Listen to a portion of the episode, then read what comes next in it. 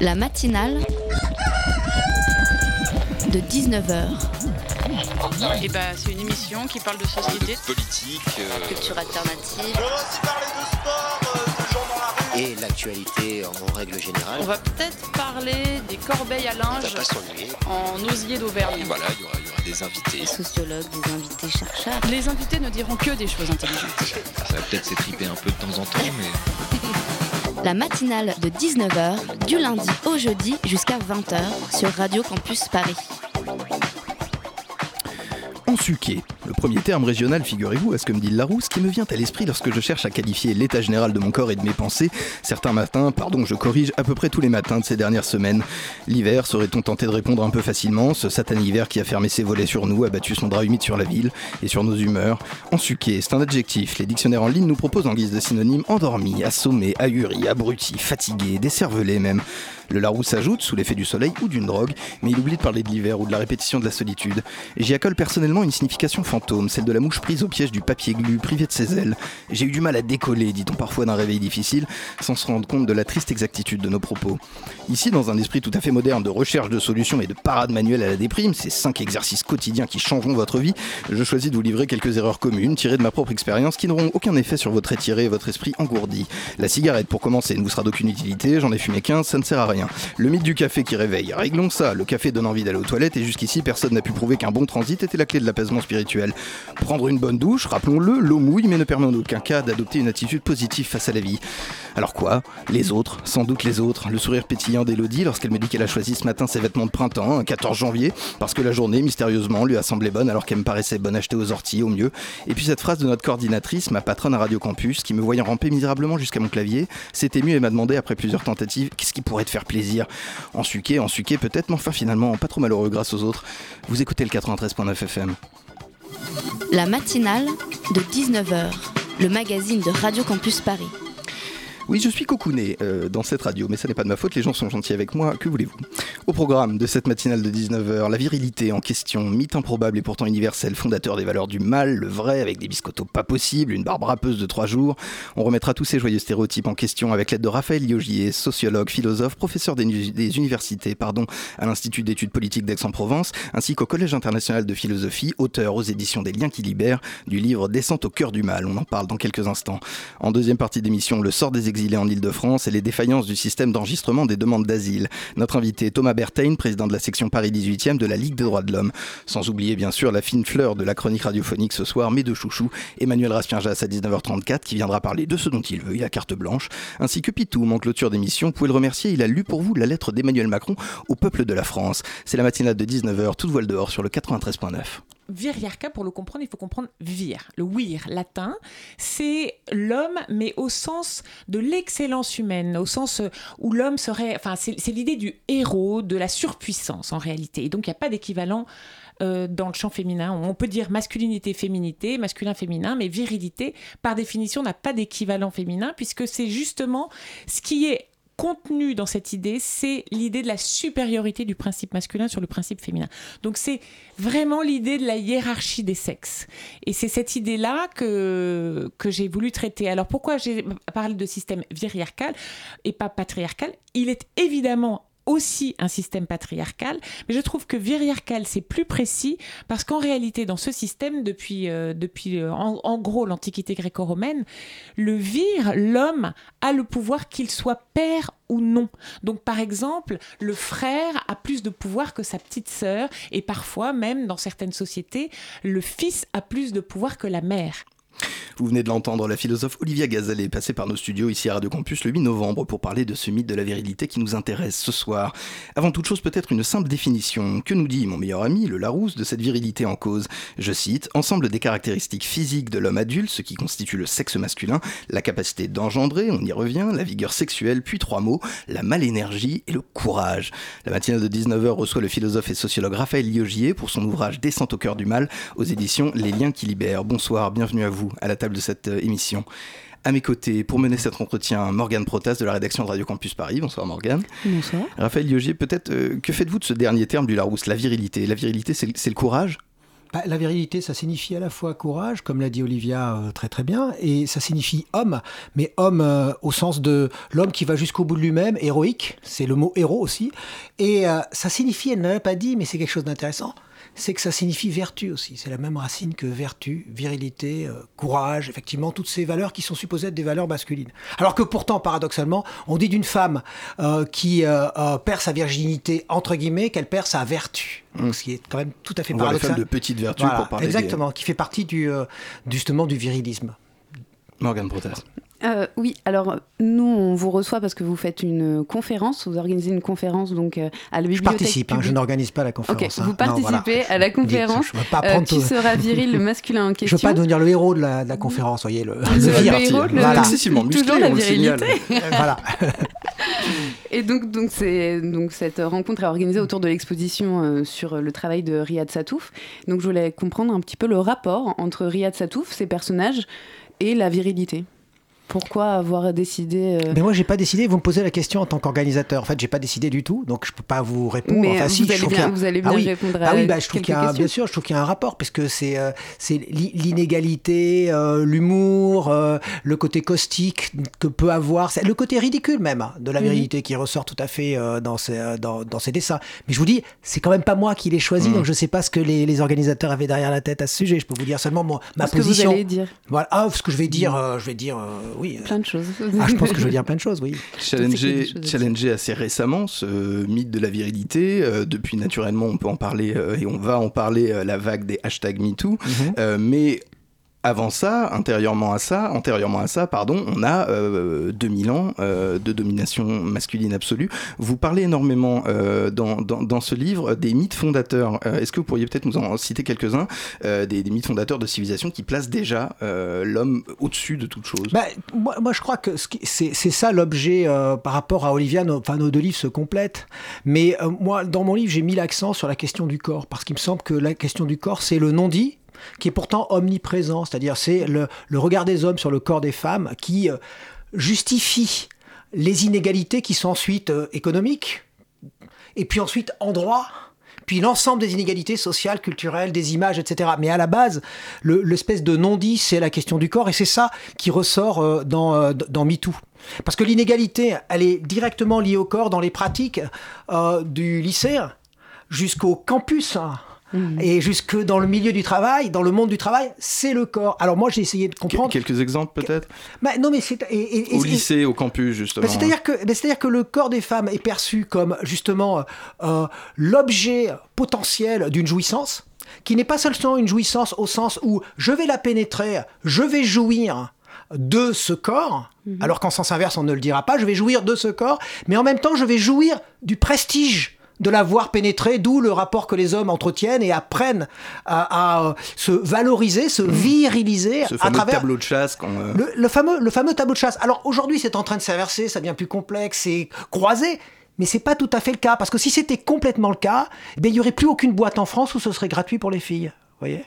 C'est ça. hein C'est vrai. Ben, c'est bien vrai, sûr, bien sûr, il faut savoir, il faut comprendre. Une- un jour, dans mon cours d'anthropologie, le, le, le, le sujet du cours, c'est pourquoi est-ce que c'est gratuit pour les filles dans certaines boîtes? Parce qu'on est sympa, parce qu'on va être sympa avec les filles? Pas du tout. Pas du tout. Donc ça, c'est le cœur du, du, du système. Et je crois que, en fait, on n'en parle quasiment pas. C'est pour ça que j'ai éprouvé le, le- le besoin d'écrire un livre. On en parle vraiment, on n'en parle pas? Comment est-ce qu'encore aujourd'hui, les femmes sont représentées comme, alors je vais jusqu'à dire ça dans le, dans le livre, des biens, un bien fongible? Qu'est-ce que c'est qu'un bien fongible en économie? C'est un bien qui perd de la valeur à l'usage. C'est pour ça qu'on dit ah cette fille c'est une pute, c'est une salope parce qu'une pute c'est quelqu'un qui a perdu de la valeur à l'usage. Voilà. Et donc euh, la virginité, le principe de la virginité, c'est aussi ça.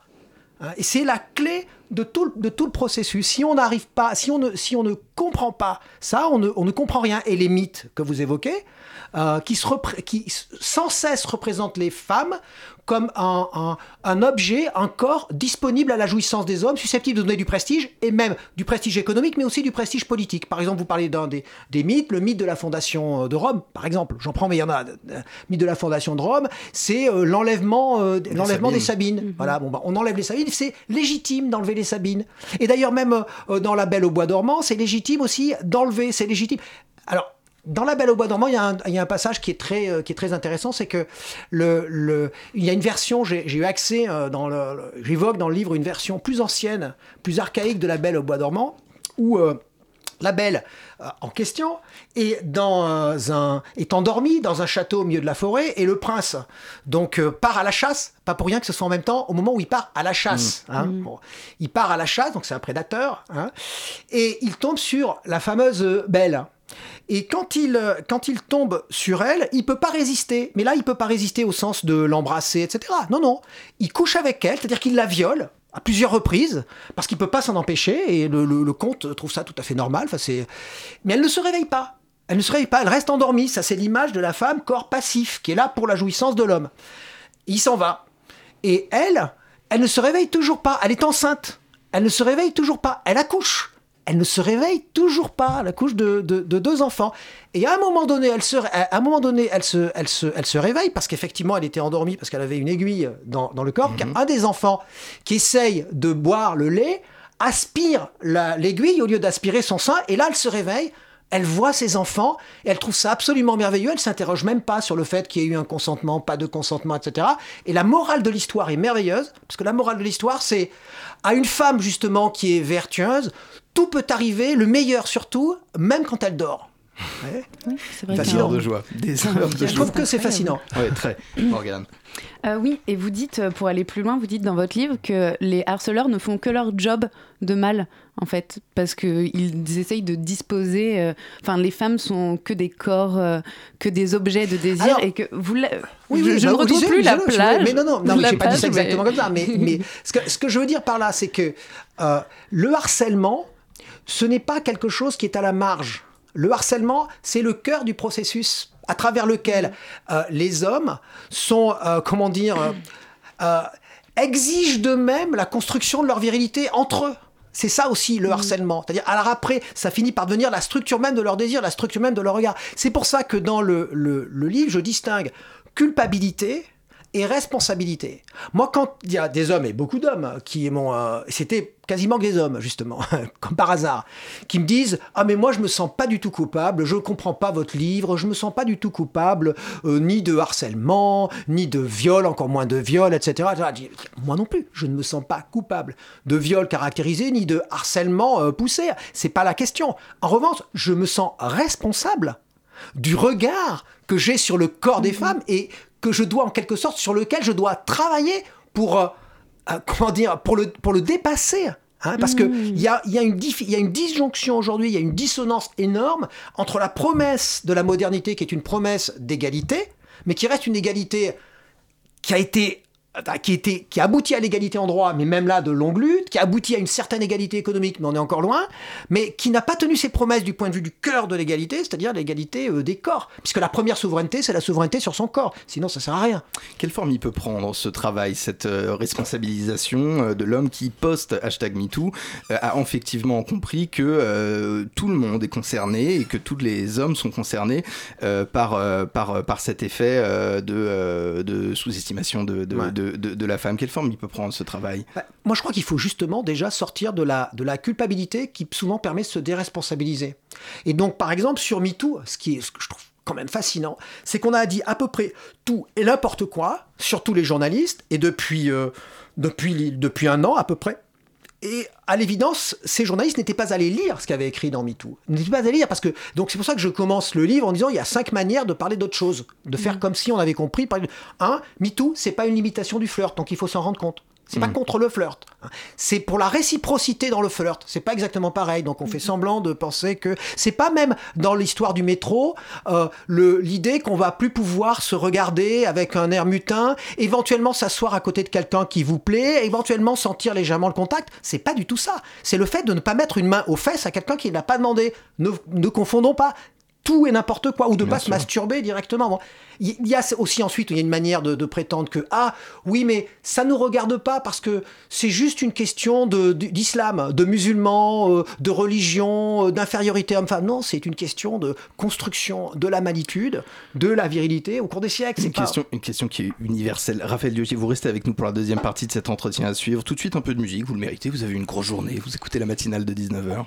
Tu seras viril, mon kid, je ne veux voir aucune larme glisser sur cette gueule héroïque et ce corps tout sculpté pour atteindre des sommets fantastiques que seule une rêverie pourrait surpasser. Tu seras viril, mon kid, je ne veux voir aucune once féminine, ni les airs ni des gestes qui veulent dire et je sais si ce sont tout de même les pires à venir. Te castrer pour quelques vocalises, tu seras viril, mon kid, loin de toi, c'est finesse tactique de ces femmes origines qui féminisent, droguisent sous prétexte d'être le messie fidèle de ce fier modèle archaïque. Tu seras viril, mon kid, tu tiendras dans tes mains l'héritage iconique d'Apollon.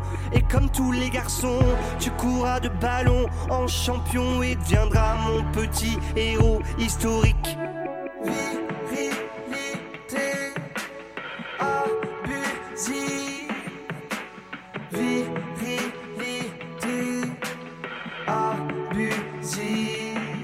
Tu seras viril, mon kid. Je veux voir ton teint se noircir de bagarre et forger ton mental pour qu'aucune de ces dames te dirige vers de contrées roses néfastes pour de glorieux gaillards. Tu seras viril, mon kid. Tu y seras ta puissance masculine pour contrer cette essence sensible que ta mère nous balance en famille. Elle fatigue ton invulnérable Achille. Tu seras viril, mon kid, tu compteras tes billets d'abondance qui fleurissent sous tes pieds, que tu ne croiseras jamais. Tu cracheras sans manière, en tous sens, des fils terre et dopés de chair, de nerfs, protéines. Et tu seras viril, mon kid, tu brilleras par ta force physique. Ton allure dominante, ta posture de caïd et ton sexe triomphant pour mépriser les faibles. Tu jouiras de ta rude étincelle.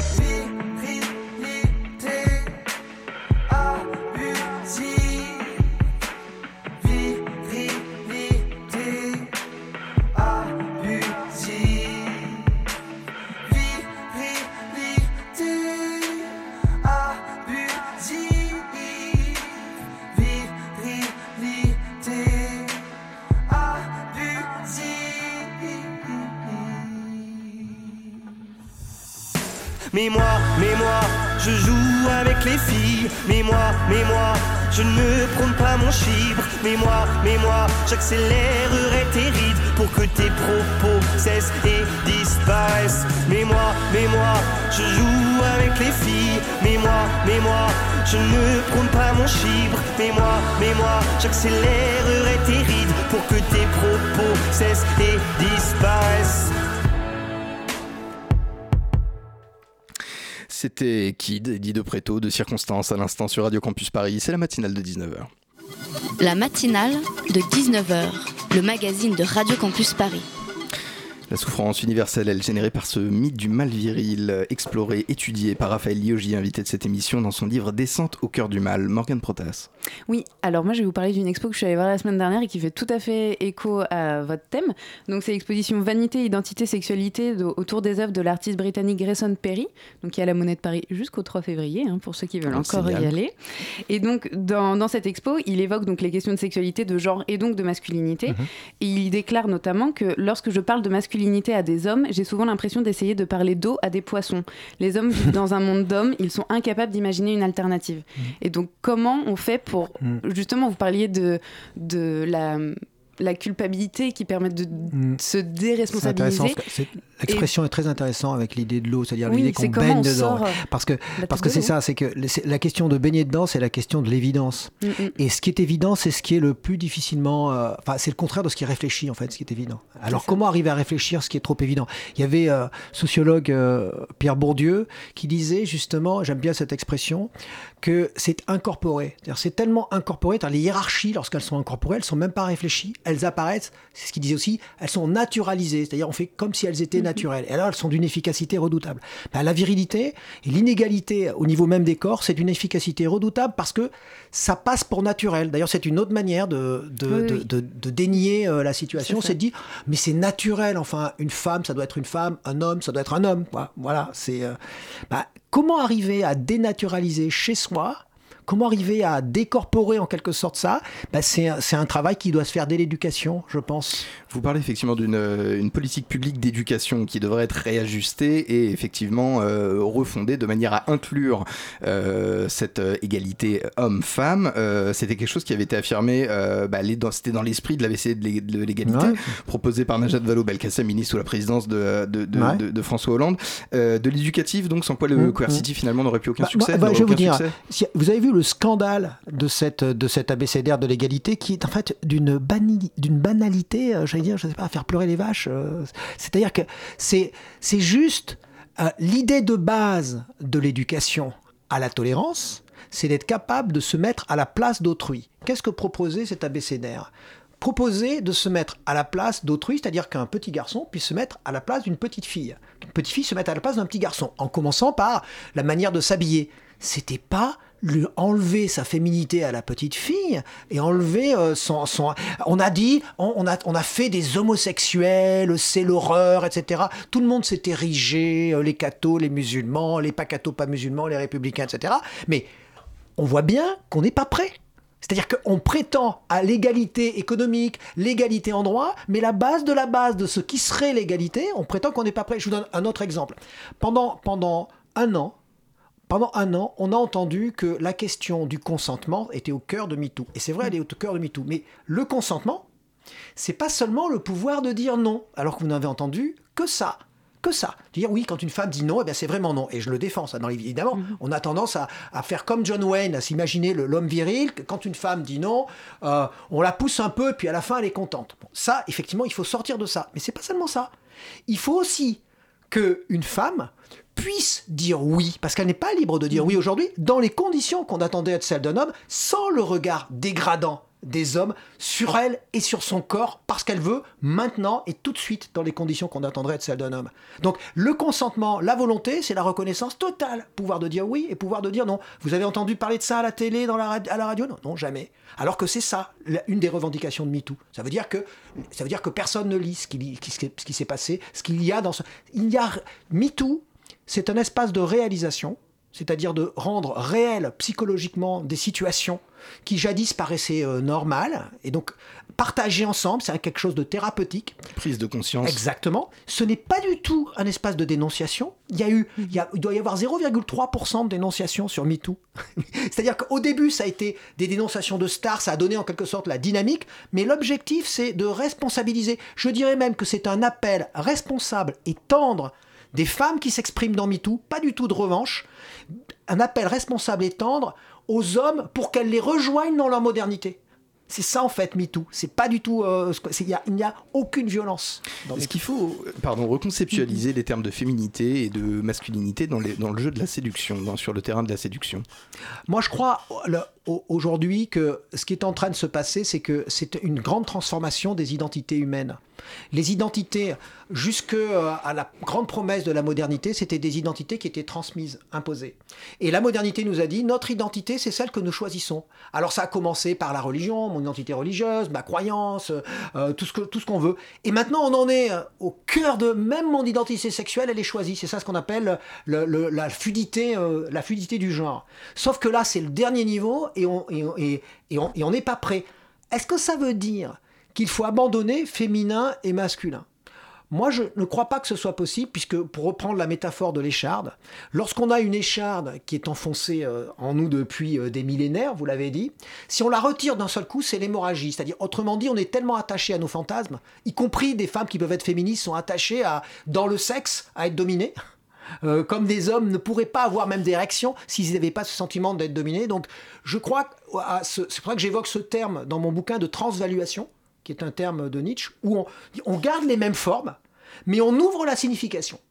Ça veut dire que il faut qu'on arrive à jouer, il faut que ça devienne réversible, il faut que ça puisse se, tout ça puisse se fluidifier pour que progressivement, sans éprouver cette espèce de manque qui nous a construit, eh bien, ça devienne de plus en plus réciproque. Oui, et vous dites aussi dans votre livre que l'homme d'aujourd'hui est un peu tiraillé entre l'homme archaïque, avec tous ces modèles là que vous dites euh, qui sont ancrés en nous, et la modernité. Et vous pensez que quels sont les, les moyens pour l'homme d'aujourd'hui de choisir son chemin vers, vers l'égalité? C'est très difficile parce qu'on est dans une période de crise. Crise, puisqu'on faisait de l'étymologie. La crise, c'est c'est le moment critique Et c'est en médecine, c'est le moment où on arrive au sommet de la, maladie, c'est-à-dire que c'est vraiment, on arrive à l'acmé, c'est extrêmement aigu, mais c'est aussi le moment où on peut prendre conscience de ce qui se passe.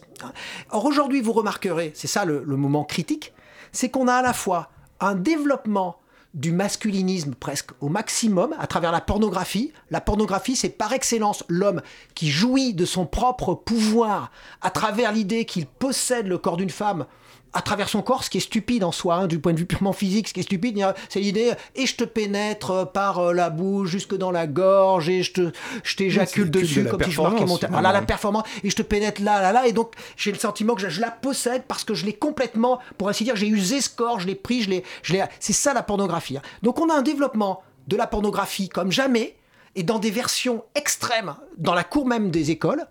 Et d'un autre côté, on a une prise de conscience dans la cour même des écoles de la fluidité du genre, de l'idée du choix, où même les profs sont, sont dépassés. Donc il y a une sorte de, de lutte interne au sein même de notre société. Mmh. Voilà, c'est-à-dire on a, si vous voulez, Trump d'un côté, MeToo de l'autre. C'est-à-dire le mal agonisant euh, qui en, qui en fait encore plus, qui, qui, est, qui, qui applique, je l'ai dire, au-delà même du sexe, au sens strict du terme, une politique internationale qui est elle-même pornographique, c'est-à-dire fondée sur l'idée de la possession euh, du, du, corps de l'autre. Et puis à côté de ça, on a une société qui est en, qui est en train de, de, de faire exploser ces, représentations virilistes. C'est-à-dire c'est un processus actif-réactif. Mais on assiste dans le même temps à une montée euh, des fondamentalismes religieux euh, qui n'encouragent absolument pas euh, à la prise de conscience de, de, de, l'égalité d'hommes-femmes. Comment est-ce qu'on peut faire jouer les deux tableaux? Ça, passe, comme vous le disiez, par des politiques publiques, ça passe par en, parler en famille. Comment est-ce que concrètement il peut y avoir un changement de paradigme? Ça passe, ça passe par. Alors, je vais vous dire. Alors, comment essayer de dire ça en un temps très court, le temps très court qui nous reste? Mon livre et mes positions sont des positions radicales mais ce ne sont pas des positions extrêmes. On confond radicalité et extrémisme. Vous remarquerez que ce qui est radical, c'est ce qui est au milieu, c'est ce qui est à la racine. Donc il faut prendre la chose à la base. Il ne faut pas se mentir. C'est ça que j'appelle la responsabilisation. En revanche, il ne faut pas être extrême. Extrême, c'est à la marge au contraire. L'extrême, c'est l'extrémité. C'est ce qui est à l'autre bout, c'est pas ce qui est au milieu. L'extrémisme, c'est le contraire de la radicalité. Donc, il faut être radical et faire attention de ne pas être extrême, c'est-à-dire de ne pas exclure. Expliquer à la base, être pédagogique, c'est-à-dire se mettre à la place d'eux.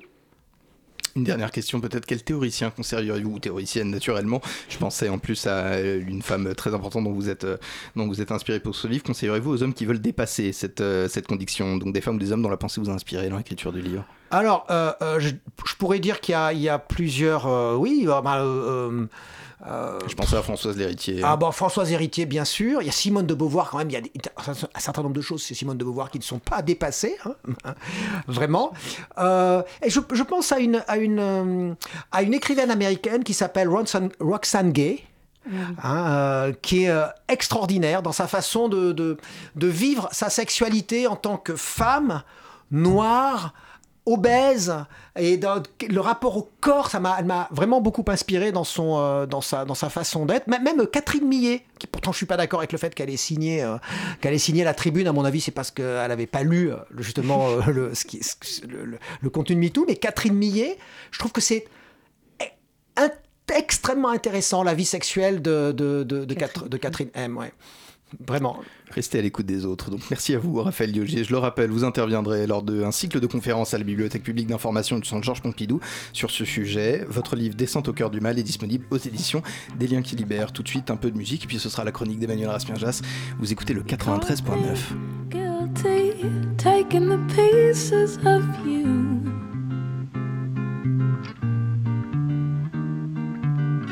That night you took flight. Couldn't decide what to do.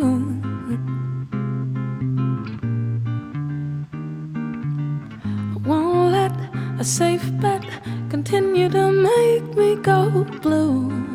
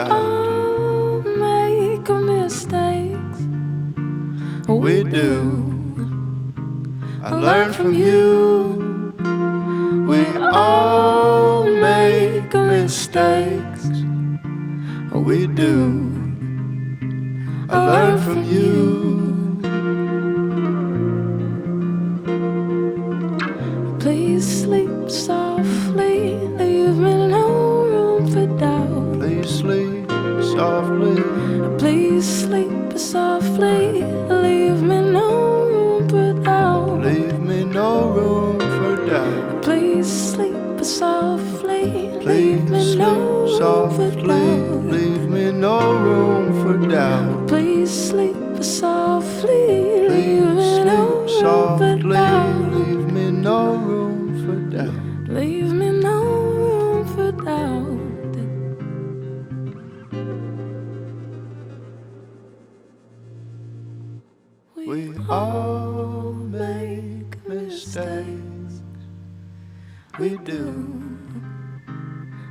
from you.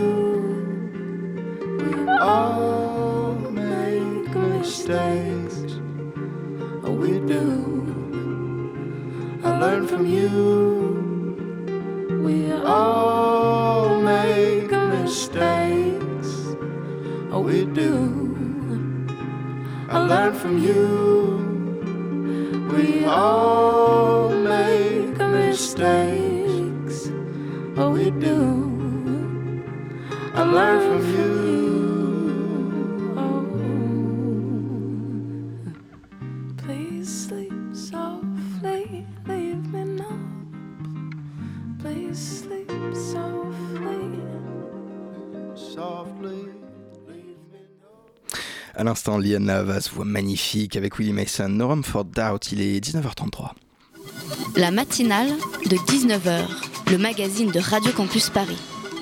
Le grand retour aux affaires d'Emmanuel Raspierjas, chroniqueur attitré euh, de cette émission. Il y a bientôt 100 ans, à la question de savoir pourquoi vouloir grimper au sommet de l'Everest, l'alpiniste Georges Mallory répondit parce qu'il est là, because it's there. Depuis, euh, j'aime faire cette même réponse sibylline lorsque Jean-Pierre Elkabach m'appelle parfois de bon matin pour me demander pourquoi je continue de faire asseoir à ma droite mon chroniqueur d'amour, Emmanuel Raspierjas. Eh bien, Jean-Pierre, parce qu'il est là, tout simplement, et que sa voix m'enivre autant que l'atmosphère raréfiée des pluies au sommet. Swaggy, mon cher pas chroniqueur, fais donc souffler ton inspiration en tempête sur le mont chauve de Radio Campus. Merci François, mon boyeti poilu, je ne pouvais rêver meilleur retour après une aussi longue absence. Toute cette affection me balaye comme une avalanche d'amour et ta verve me retombe sur les épaules comme des petits flocons en forme de Oh. cœur.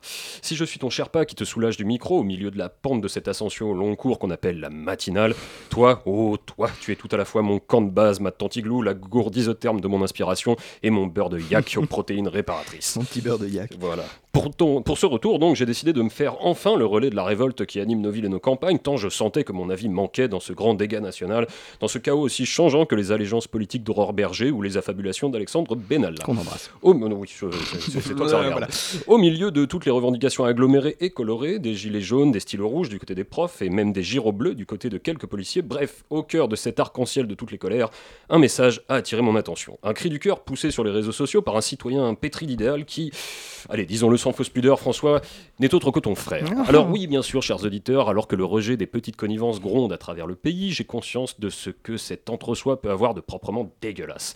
Pourtant, croyez-le bien, nonobstant que la moitié de François est un garçon très propre, autant à l'intérieur qu'à l'extérieur, je le sais, j'ai visité, c'est très bien rangé, il est également un journaliste à l'œil sûr et aux saines indignations, freelance de son état, donc précaire, forcément précaire, un homme de son temps, en somme. Ce membre actif de la vie de la cité a donc partagé le plus poignant des cris d'alerte en relayant la saisine par Reporters sans frontières du défenseur des droits face aux violences policières de plus en plus fréquentes, de plus en plus violentes envers nos collègues et néanmoins amis journalistes qu'on embrasse tous, y Ah, compris là. les petits nerveux de valeurs actuelles, mais de loin quand même, hein, avec la bouche d'un autre, parce qu'on sait jamais où ça a traîné ces choses-là. Enfin, ou plutôt au contraire, on le sait un peu trop. Ouais. Je me permets donc de citer les fortes et justes paroles de ce cœur qui pleure, qui ne se risque pas à amalgamer, et c'est tout à son honneur, tous les policiers aux agissements de petites frappes cachées sous le blason républicain, et je vais d'ailleurs les faire lire par son frère pour plus de réalisme. Alors, la répétition des bavures, et en particulier contre les journalistes, est non seulement un abus de pouvoir de certains, mais c'est également jeter de l'huile sur le feu. Et nous n'en avons- pardon, certainement pas besoin. Je soutiens donc RSF dans leur démarche pour que cette tendance à la bavure de cette administration s'inverse. Eh ben je dis oui, oui monsieur Pierretti, hein, pas toi, l'autre. Oui, inversons cette tendance délétère et que les journalistes commettent enfin des bavures sur les flics. Edouard Plenel, Anzola sous testostérone prennent la place de notre inénarrable Luc Ferry national et demandent solennellement aux journalistes de se servir de leurs armes une bonne fois pour tour. Tire tendu de calepin en pleine tête, ça calmera tout le monde. Non mais est-ce que songez qu'avec un slogan comme le poids des mots, le choc des photos, un seul numéro de Paris Match jeté en direction des flics peut faire autant de dégâts qu'une cartouche de LBD 40. Écoutons d'ailleurs le témoignage du brigadier Jean-Paul, atteint hier à l'arcade par un numéro spécial sur la royauté anglaise. Euh, je ne comprends toujours pas, je me dis que j'étais au mauvais endroit, au mauvais moment. Euh, tout ce dont je me souviens, c'est cette page double sur Kate Middleton qui m'est arrivée à pleine vitesse en direction du visage. Mais je crois que ce qui m'a- fait le plus mal, c'est l'édito de, de- de Philippe Bouvard ou la tribune de BHL, je ne sais pas, je, je ne sais plus. Le choc m'a fait vaciller, puis le, puis le, le noir complet. Avant d'ajouter d'une voix blanche. Quand on vous frappe avec un numéro sur la grossesse de Meghan Markle, c'est c'est pour tuer. Alors bien sûr, tout ceci est faux, euh, réalisé avec trucage, et il est fortement, il est fortement déconseillé pardon, aux stagiaires de France Bleu, de Libération ou d'Astrapi de reproduire ce que je viens de décrire. Espérons juste qu'Aurore Berger motorise cette inversion de réalité et ne voit pas dans cet appel le moyen d'armer les esprits, je la cite, ni la preuve d'une complicité dans les violences qui me vaudrait, selon ses voeux, une signalisation auprès du procureur en bonne compagnie avec quelques membres de la France insoumise. Mais on rigole, on rigole. Et mais sachons balayer devant notre porte et rappeler que la bavure journalistique existe, oui, et qu'elle s'appelle généralement Pascal Pro. Alors oui, je sais, c'est pas gentil, mais tu l'as cherché Pascal et il me fallait quelque chose pour finir ma chronique. Merveilleux Emmanuel Raspiaja sur le 93.9 qui a l'heure de conquérir mon cœur à chaque fois que j'entends rouler ses voix sur les ondes, comme un orage sur les plaines de Basse-Normandie. Vous écoutez la matinale de 19h, petit chanceux. La matinale de 19h, le magazine de Radio Campus Paris. Du lundi au jeudi jusqu'à 20h. Deuxième sujet de cette matinale de 19h, le point sur le sort des exilés en Ile-de-France, nombreux en plein hiver à souffrir le froid et la faim, et à mettre en échec le système d'enregistrement des demandes d'asile, critiqué par de nombreuses associations. Depuis mardi, selon le Parisien, une centaine de personnes enfermées dans les centres de rétention administrative du Ménil-Amelot en Seine-et-Marne et de Paris 1 dans le bois de Vincennes ont entamé une grève de la faim pour dénoncer les violences policières dont ils sont les victimes, ainsi que les conditions de leur rétention. Au micro de la matinale de 19h ce soir, Thomas Berthein, président de la section Paris 18e de la Ligue des droits de l'homme. Bonsoir, bienvenue à la table de cette émission. Bonsoir. À mes côtés, pour mener, pour mener cet entretien, pardon, Nicolas Benoît de la rédaction de Radio Campus Paris, ça va? Ça va, ça va Il est en, pleine forme. Thomas Verteigne, euh, j'aimerais commencer par une euh, question qui va devoir se développer. Quel est le parcours censément, je dis bien censément idéal, disons d'un homme seul, qui n'est pas dubliné, euh, d'une personne exilée, donc qui arrive en France? Quel est le trajet prévu par la loi à effectuer jusqu'au sésame de la, de la régularisation pardon? S'il souhaite demander l'asile aujourd'hui et qu'il arrive en, primo, en Ile-de-France et qu'il est ce qu'on appelle un primo-arrivant, c'est-à-dire un demandeur d'asile qui, qui n'est pas en procédure Dublin, il arrive en Ile-de-France, la première chose qu'il doit faire, c'est aujourd'hui appeler un numéro unique euh, de l'OFI, de l'Office français de l'intégration et de l'immigration, qui est un numéro payant déjà pour commencer. Il y avait un numéro gratuit qui a été supprimé en août et euh, il doit attendre pour avoir un rendez-vous. Enfin, il doit essayer de, il doit essayer de les joindre au téléphone et en fait, il va essayer pendant longtemps. On s'est rendu compte euh, depuis le mois de novembre qu'en fait, il fallait en moyenne un mois pour la personne pour euh, que un agent de l'OFI décroche au pendant tout ce téléphone et lui donne euh, un rendez-vous. Pendant tout ce mois-là, c'est quoi le- quotidien de cette personne euh Pendant tout ce mois-là, elle est dehors, elle attend, elle téléphone, elle cherche des gens qui peuvent lui passer des cartes de crédit, elle cherche des associations qui peuvent l'orienter, qui peuvent lui donner à manger pendant un mois environ. Mais ça peut changer, ça, c'est une moyenne. ça- la personne peut se faire enregistrer par téléphone en 5 jours, comme elle peut attendre plus d'un mois, un mois et demi. Excusez-moi, je reviens sur ce que vous avez dit tout à l'heure. Euh, pourquoi il a été supprimé ce numéro gratuit?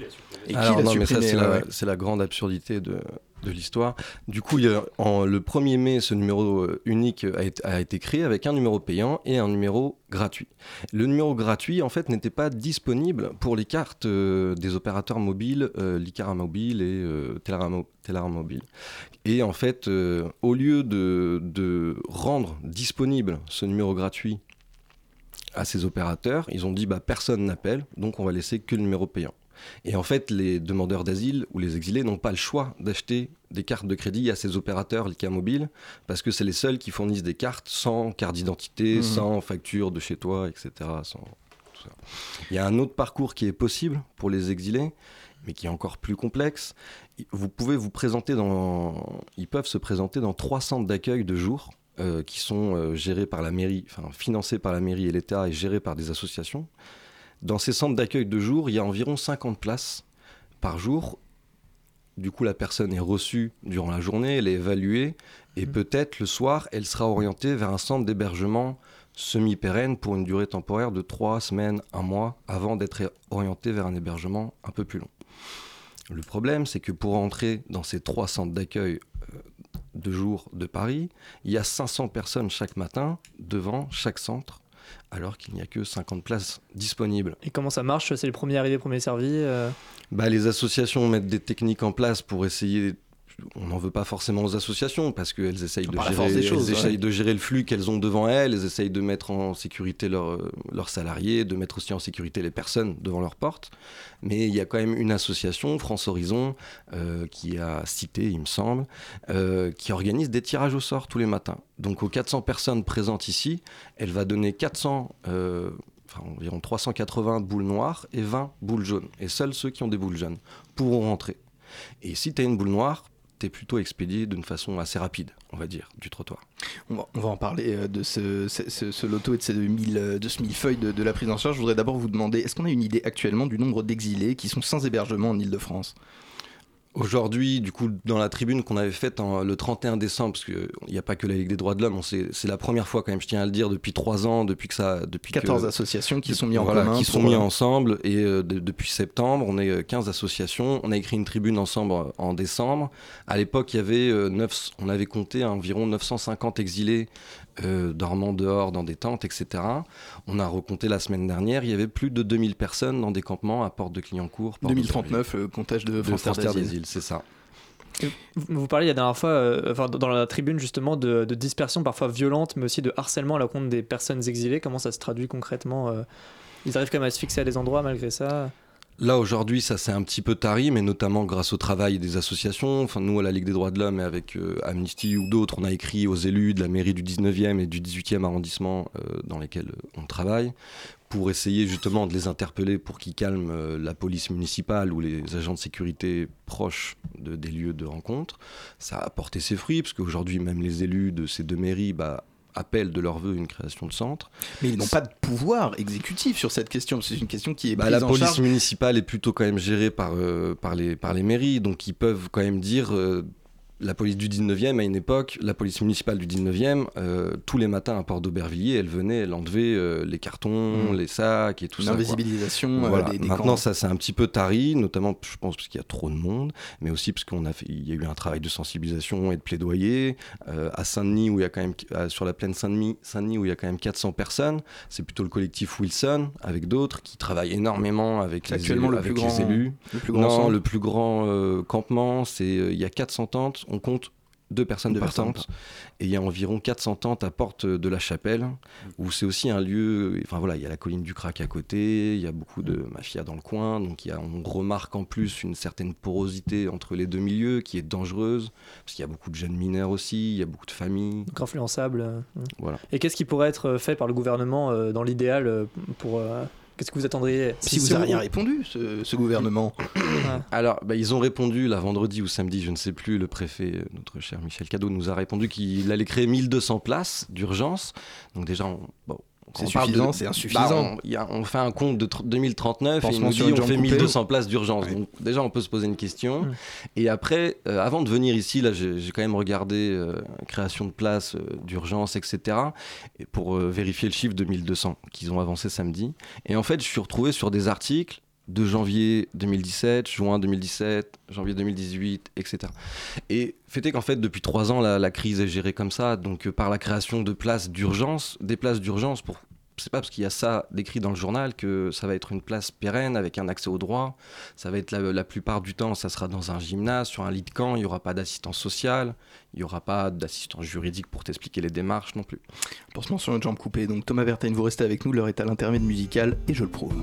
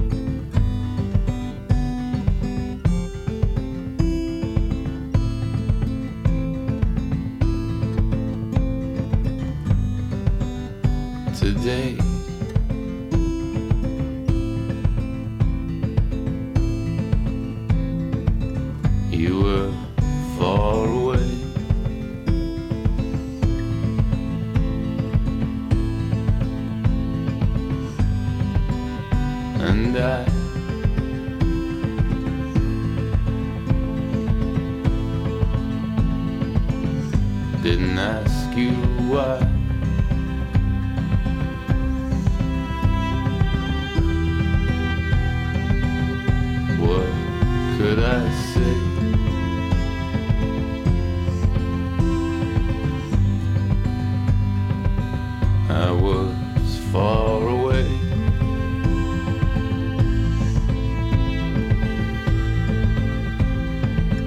You just walked away.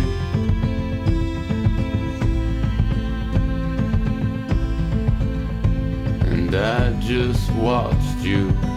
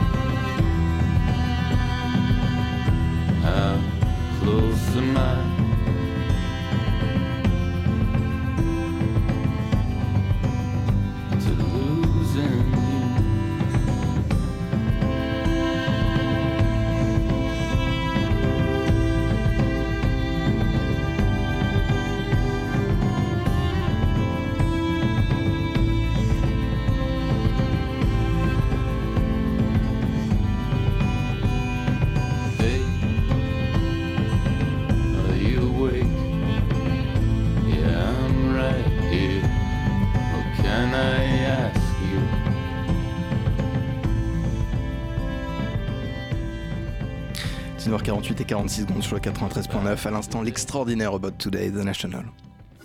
La matinale de 19h, le magazine de Radio Campus Paris. Thomas Vertaine, président de la section 18e de la Ligue des droits de l'homme, est l'invité de cette émission. Ce soir, en jeu, les conditions d'accueil des exilés de l'île de France. Nicolas Benoît. J'aimerais qu'on revienne un peu sur euh, ces centres d'accueil euh, euh, temporaires. Donc, on imagine un exilé qui a, fait la queue plusieurs matins à 3h du matin, qui a réussi enfin à, être orienté vers un de ces centres. Qu'est-ce qui, à quoi il peut prétendre dans ces centres-là? Quel service on lui donne? C'est ça tout le problème aussi aujourd'hui, c'est qu'on rentre un peu dans un cercle vicieux, parce qu'il va rentrer dans un centre temporaire. Il y en a cinq en Ile-de-France, euh, qui s'appellent des CAES, pour être précis. Et dans ces CAES, il va rencontrer des agents de la préfecture, des agents de l'OFI, ou en tout cas, il va avoir rendez-vous avec eux. Et aujourd'hui, la plupart des lois, et notamment la, loi, la dernière loi immigration euh, de notre président, enlève plus systématiquement les droits sociaux des personnes en demande d'asile. C'est-à-dire? C'est-à-dire qu'un demandeur d'asile, avant même d'être protégé par la France, euh, par la Convention de Genève, a le droit à un minimum social. Il a le droit à une allocation financière, il a le droit à un hébergement, il a le droit à un accompagnement juridique dans une langue qu'il comprend, etc., etc. Et ça, on leur donne pas? Et aujourd'hui, on multiplie les, euh, les décrets pour pouvoir leur enlever ces droits sociaux. Toutes les lois là en ce moment, je vous donne un exemple parce que c'est ce qu'on voit aujourd'hui et qui, nous fatigue énormément euh, dans le travail euh, dans la rue qu'on fait. Toutes les personnes euh, dublinées qui ont par exemple son Dubliné, est-ce que Du- vous pouvez simplement Dubliné, expliquer c'est les personnes en demande d'asile qui ont où leurs empreintes ont été prises dans un autre pays européen et cet autre pays européen est censé être responsable. Donc la France va travailler pendant six mois pour le- renvoyer la personne vers ce pays responsable européen. Du coup, ils ont obéi à ils ont obéi à la France. Ils sont retournés dans le pays responsable, donc en Italie. Ils arrivent en Italie, personne ne veut d'eux. Là, c'est même pas la peine de pouvoir rêver de rentrer dans un centre. C'est- tout est fermé. Donc ils finissent quand même par revenir pour retenter leur chance. On va peut-être les mettre en procédure normale ou on va les remettre encore en procédure Dublin, mais cette fois-ci, on va leur couper les droits sociaux parce qu'ils n'ont pas obéi aux autorités françaises, parce qu'ils sont revenus. Donc on les renvoie vers un pays qui de toute façon présente une défaillance systématique du droit d'asile et les tribunaux le présentent. Ils reviennent parce qu'ils n'ont pas vraiment le choix et quand ils reviennent, on leur dit déjà autrement Dublin et en plus on va même pas te donner d'allocation financière ni d'hébergement. Donc les personnes n'ont pas d'autre choix que de rester 18 mois, 10 mois, 18 mois à la rue en attendant que ça se passe. J'aimerais revenir au territoire français avec une question un peu technique. Je vous demander des explications. Le 1er janvier dernier a marqué la mort administrative des centres d'hébergement d'urgence pour migrants, les fameux CHUM, qui dépendaient du ministère de la Cohésion des Territoires. Ces entités ont été transformées en deux nouvelles entités, donc qui dépendent du ministère de l'Intérieur, ce qui a provoqué une levée de bouclier de la part des associations. Pourquoi? Pourquoi? Parce qu'il y a une différence de traitement entre, euh, entre la- le, ministre, le, le ministère de la cohésion des territoires et le ministère intérieur. Euh, L'OFI, du coup, qui, c'est l'OFI qui, en, qui, en, Qui gérait, qui gère les centres des, qui, non, non, Pardon, les nouveaux. euh, C'est l'OFI qui gère tous les centres d'hébergement pour demandeurs d'asile. Il y en a de plusieurs types. Et c'est eux qui gèrent ça. Et c'est dans, vraiment dans une mécanique des flux. Donc il n'y a aucune euh, compréhension par rapport à la situation familiale ou la situation médicale de la personne. C'est-à-dire qu'il y a une place, on t'y envoie. Et le problème aussi, c'est que les CHUM, du coup, ont été transformés en des places d'urgence ou des CAO, des UDA. Donc c'est avec des budgets amoindris. CAO, UDA, pardon. Centre d'accueil et d'orientation, hébergement d'urgence pour Des demandeurs d'asile. Alors que normalement, tout demandeur d'asile en France a le droit à ce qu'on appelle un CADA, un centre d'accueil de demandeurs d'asile, qui est suffisamment doté financièrement pour pouvoir apporter un bon hébergement, un bon accompagnement aux personnes. Quels sont les recours juridiques qui pourraient permettre aux associations euh, de gagner la bataille euh, de la protection des, des réfugiés? Est-ce qu'il n'y a pas une question prioritaire de constitutionnalité à lever peut-être ou... euh? Peut-être, on va probablement essayer avec d'autres associations. On est en train de travailler, à réfléchir à des stratégies à mettre en place. C'est encore euh, assez flou pour l'instant. Après, il y a, il y a énormément de référés au titre individuel pour les personnes à mettre en place. Mais c'est long, ça demande du temps, ça demande du travail, ça demande de l'accompagnement. Et, le, et ça, c'est ce qu'on fait tous les jours euh, en, ma- en maraude ou en permanence dans toutes les associations représentées par, euh, dans la tribune. Mais malheureusement, ces personnes, bah, errent pendant des mois et des mois. Et quand on leur parle de rendez-vous avec un avocat et un interprète pour euh, travailler un recours, ça va pas être leur priorité parce qu'on va leur dire, bah non, à 19h, il resto du cœur donne à manger ici, donc ils vont pas venir au rendez-vous. Je vous remercie Thomas Verten, vous étiez au micro de la matinale de 19h. De 19h pardon. Je glisse en passant que vous organisez une galette des droits, euh, jeu de mots inclus, le 25 janvier à partir de 18h à la Maison Verte. Et vous êtes 127 tous bienvenus. Rue Marcadet, euh, nous y serons. Assoiffés Merci de beaucoup. justice et gourmands de frangipane seront euh, les bienvenus. Vous restez avec nous Tout de suite, c'est la chronique de sûr. clôture de Pitoum. La matinale de 19h, le magazine de Radio Campus Paris. Du lundi au jeudi jusqu'à 20h. Un lancement Pas de lancement Le suspense reste entier. Euh, je C'est en- très mauvais pour mes Je nerfs. vous en ai fait un la semaine dernière. C'est vrai, c'est vrai, c'est vrai. Voilà. Un, tous les, un tous les ans, c'est pas mal pour célébrer la nouvelle année. C'est très bien. François François, plume euh, alerte du À Malibu. 93.9, oui, voix impénétrable de la matinale, saltimbanque des ondes et fossoyeur de grise mine, auditrice casseuse de couilles misogyne, mon vice. Nous sommes en Ah. France, le 14 janvier 2019, soit 5 jours déjà après mon dernier coït, et toujours sous la présidence d'Emmanuel Macron, qui n'est lui pas encore guillotiné. Alors je vous arrête tout de suite, Pitou. Vous allez nous faire avoir des ennuis là si on. De quoi? Ah, pardon, faut pas que je dise que j'ai baisé le 11 janvier Non, mais c'était pas avec vous, certes, François, mais ne soyez pas jaloux, vous savez que vous Non, êtes mon préféré. c'est-. C'est c'est pas ça, ça n'a rien à C'est voir. que je rappelle que Macron est président, alors c'est ça qui vous gêne. Là, je comprends, moi-même, ça fait un an et demi que ça m'arrache la gueule à chaque fois que je le dis. Écoutez, c'est- ne faites pas le mariole, vous savez très bien de quoi je veux parler, Pitou. Ah, de couper la tête Mais à Macron. taisez-vous, mais ah, mais vous délirez, vous êtes hors du champ de la République, mon vieux. Non, mais calmez-vous. Déjà, hors du champ de la République, je veux bien, mais croyez-moi, croyez-moi pas, la République est toujours plus verte dans le champ d'à côté, hein, rapport au nombre de pistes cyclables, vous voyez.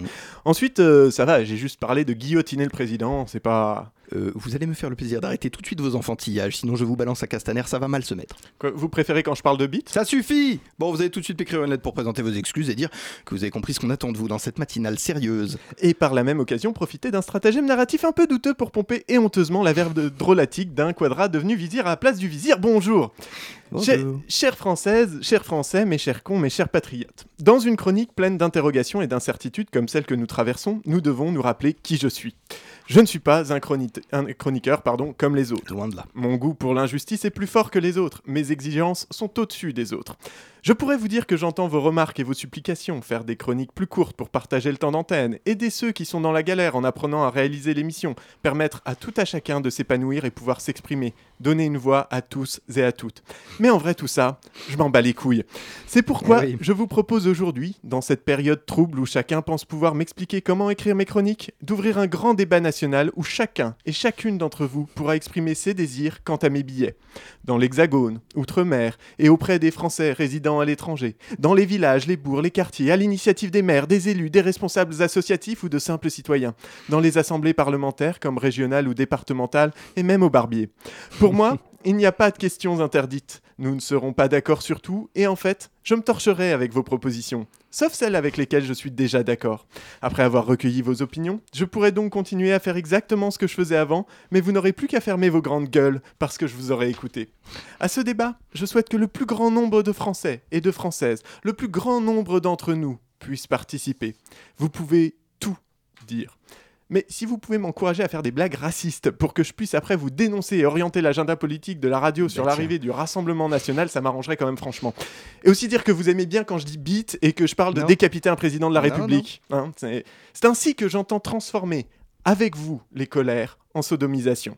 Chères Françaises, chers Français, mes chers cons, mes chers patriotes, je souhaite que le plus grand nombre d'entre vous puisse participer à ce grand débat afin de faire œuvre inutile pour l'avenir de mes chroniques. En toute confiance, bisous. Merci Emmanuel. Et merci euh, Pitoum, euh, pardon, euh, chroniqueur de mon cœur, je le rappelle, vos errances radiophoniques sont consultables sur internet. Il suffit de googler euh, Pitoum, matinal, Voilà, euh, XXL, Beats aussi, pour des, mais il y a- voilà. pour des heures de rire à savourer en famille, de Tout 7 ça. à 77 ans. Hélas, hélas, le temps passe, nous ne, rage- nous ne rajeunissons pas, pardon, cette matinale se termine en fanfare. Merci à Bettina Lioret, rédactrice en chef de cette interview, mes co-intervieweurs de ce soir, Morgane Protas et Nicolas Benoît, à la réalisation l'indispensable PH, que je salue bien bas, sans oublier mes deux chroniqueurs fétiches, Becky de mes bâtiments radiophoniques, Emmanuel Raspinjas et Pitoum, que vous venez d'entendre, grâce leur soit rendu sous forme de virement bancaire. Au web ce soir, Simon Marie, dans la sémillante moustache, ravira les jeunes de 7 à 77 ans, eux aussi, merci à lui. Tout de suite euh, sur le 93.9, c'est un pic, c'est un cap, que dis-je? Non, c'est pièces détachées euh, avec euh, Camille ce soir. Euh, on parle de quoi ce soir? Tuning, Roubaix? Bah, écoute, on parle des darknet, après on parle des lettres, beaucoup de lettres. Donc il y a, oui, on va parler de la nouvelle pièce d'Angelica Lidl, de la pièce de la compagnie des Tocs et aussi d'une autre pièce au théâtre d'Abbassi qui s'appelle Dorine, avec des suicidaires. Donc rien sur le tuning. Rien sur les Le tuning, non, tout va bien. Non, non, mais pourquoi pas Je me disais très bien. Eh ben, écoutez, euh, Suicide et belles lettres ce soir au programme. Euh, ne bougez pas, la soirée continue sur le 93.9 FM. Quant à nous, il est temps, tranquillement, parce que je suis un petit peu en avance, de replier les Gaules, comme disait Jules César, aux portes des Alpes. Adios, compañeros, c'était la matinale.